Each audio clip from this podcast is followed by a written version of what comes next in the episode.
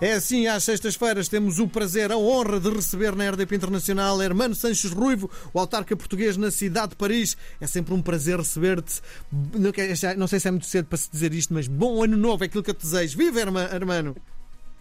Ici Paris, mon ami. Sim, isso, que este isso. ano seja dos melhores. De resto, tenho uma pequena notícia que eu acho que ainda não falámos dela é uma surpresa para o fim, para 2023. Muito bem. Está a última pergunta. Muito bem. Antes de entrarmos propriamente, uh, uh, quero tentar perceber, uh, porque estive a ver a, a, a, previsão do estado de tempo. Amanhã, sábado, vamos ter um dia com nuvens, domingo chove.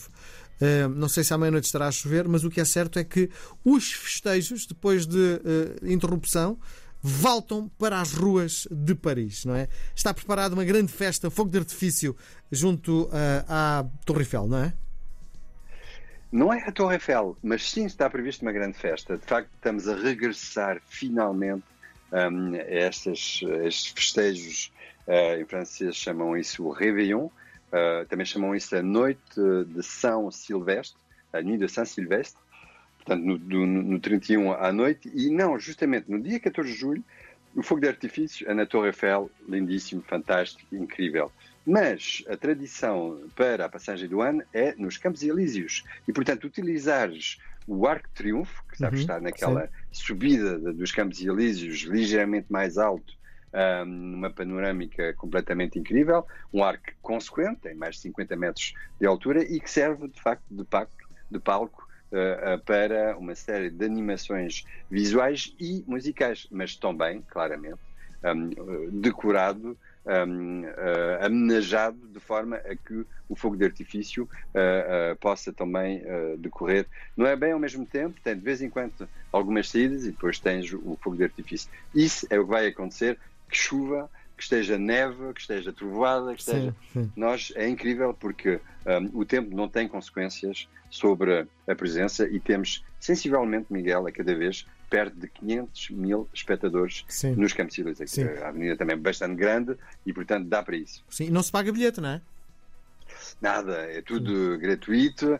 Um, o espetáculo para uh, os que Uh, ainda estão a planear vir a Paris amanhã para assistir, a partir das 22 horas, uh, a instalação, portanto, nos Campos Elíseos, e aí começa a banda som e as animações uh, de luzes, e depois, mais tarde, alguns minutos antes da, da meia-noite, tens a projeção sobre o Arco do Triunfo, com uma série de, de, de mensagens e são elas surpresas, e depois também um, os ingleses chamam isso countdown, os franceses o conta a rebour. Não sei uhum. como é que vocês dizem em português, quando começas 10, 9, 8, 7, 5, É contagem decrescente.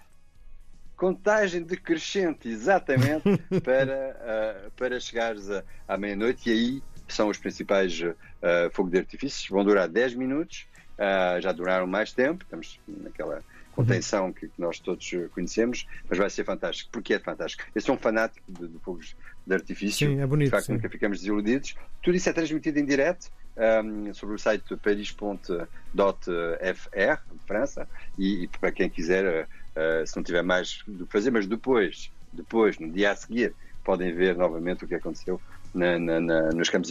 É lindíssimo, é um grande momento, é gratuito e também tem sido um, um dos sítios onde uh, muitas famílias vão depois uh, da parte mais jantar. Sim. Diz uma coisa, sendo tu meio português, meio francês, festejas as duas passagens de anos com, com a diferença horária?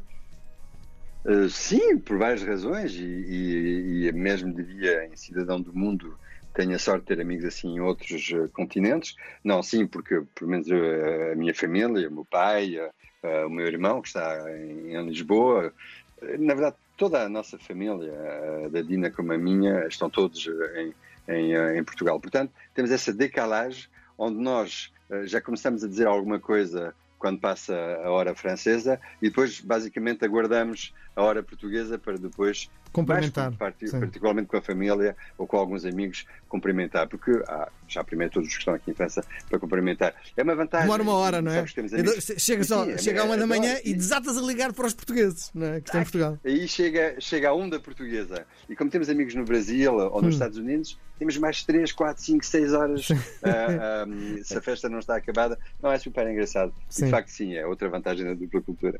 Sim.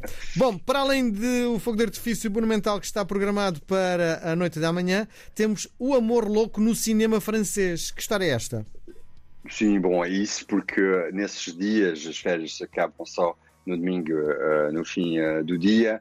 Esta semana tem sido uh, bastante repleta em, em, em, eventos, mas há sempre essa um, animação, essa vontade, esse amor ao cinema.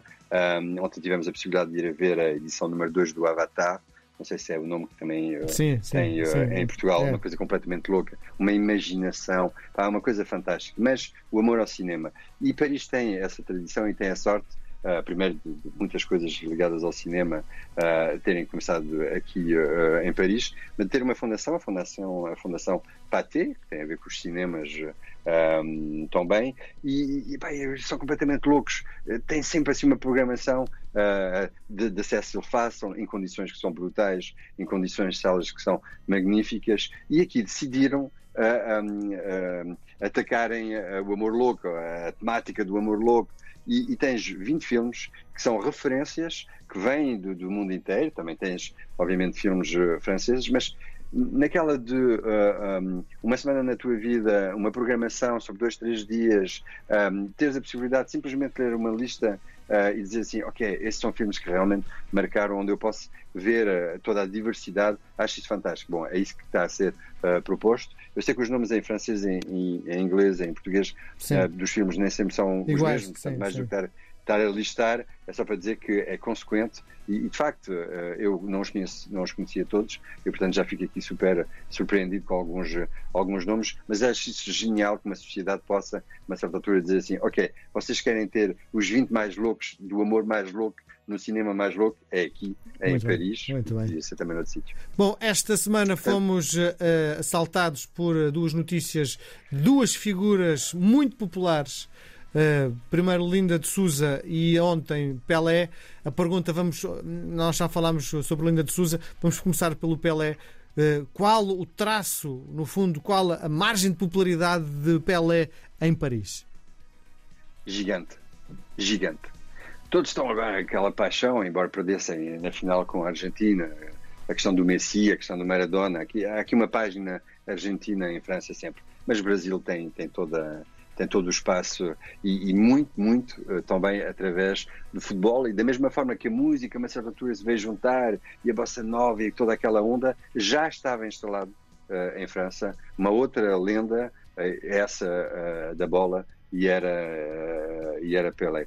E, e, é engraçado porque, sabes, para nós, imigrantes e filhos de imigrantes, sobretudo filhos de imigrantes, um, quando tu, tu, vens para outro país, um, as coisas que tu vais descobrindo uh, são forçosamente aquelas que marcam mais o país onde estás a viver. Ou seja, o primeiro jogador de futebol do qual eu ouvi falar em França, puto, lembro-me bem, hum. foi Pelé, não foi Eusébio. O Eusébio descobri logo a seguir, porque depois a pergunta é: ah, ok, mas o Pelé é do Brasil, quem são os nossos jogadores? E foi assim que eu descobri, como pouco a pouco, uh, e depois o Benfica, e depois todos os jogadores foram, foram os nossos, e, e eu nasci em, em, 1966, portanto, um, esse, esse terceiro lugar. Mas Pelé foi claramente o primeiro. Depois vieram se juntar outros nomes, inclusive o Platini ou, ou o Johan Cruyff, que foi para mim o, o primeiro póster que eu tive no meu quarto ligado a, a, a, jogadores, porque foi aquilo que eu consegui, mas, hum, mas Pelé ficou marcado. E foi assim, foi assim, Miguel, que eu comecei a, a, ver também, mas o que é que quer dizer Copa do Mundo? E, e, sabes que antes da Copa do Mundo atual havia a Copa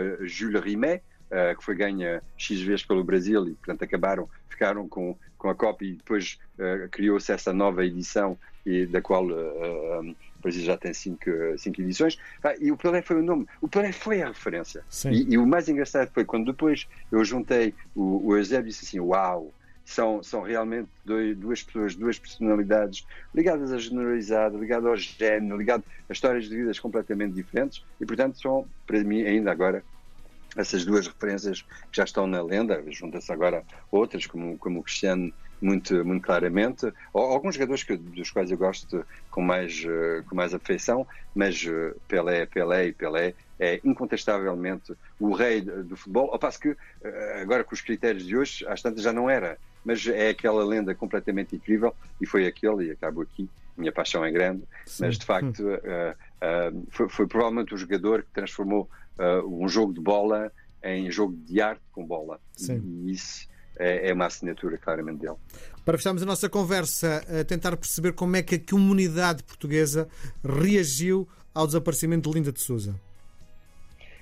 É muito tristeza, porque a Linda de Souza era, antes de tudo, pode haver críticas, pode haver ideias, pode haver histórias, pode, mas antes de tudo, uma pessoa que, que deu muita afeição, uh, eh, um, ehm, que, que, que, deixou um marco em cada um de nós, uh, a primeira geração, os nossos pais, nós, os filhos, uh, mas também os, os, nossos filhos agora, há três gerações que ouviram falar da Linda de Souza. E geralmente tem bem, porque a voz dela era incrível, porque, porque as canções que ela, que ela fez marcaram, e porque, por exemplo, desde quarta-feira, um, a imprensa francesa falou da Linda de Souza. O presidente da República francês prestou homenagem à Linda de Souza, como também a ministra da Cultura ou a presidente da Câmara de, de, de, Paris. Portanto, a Linda de Souza está na história francesa, provavelmente mais do que na história uh, portuguesa, porque em Portugal a imagem da Linda de Souza pode ter ABC, mas não tem o, o peso uh, que tem aqui. E, portanto, para nós, comunidade portuguesa, é claramente uma parte da nossa história que morreu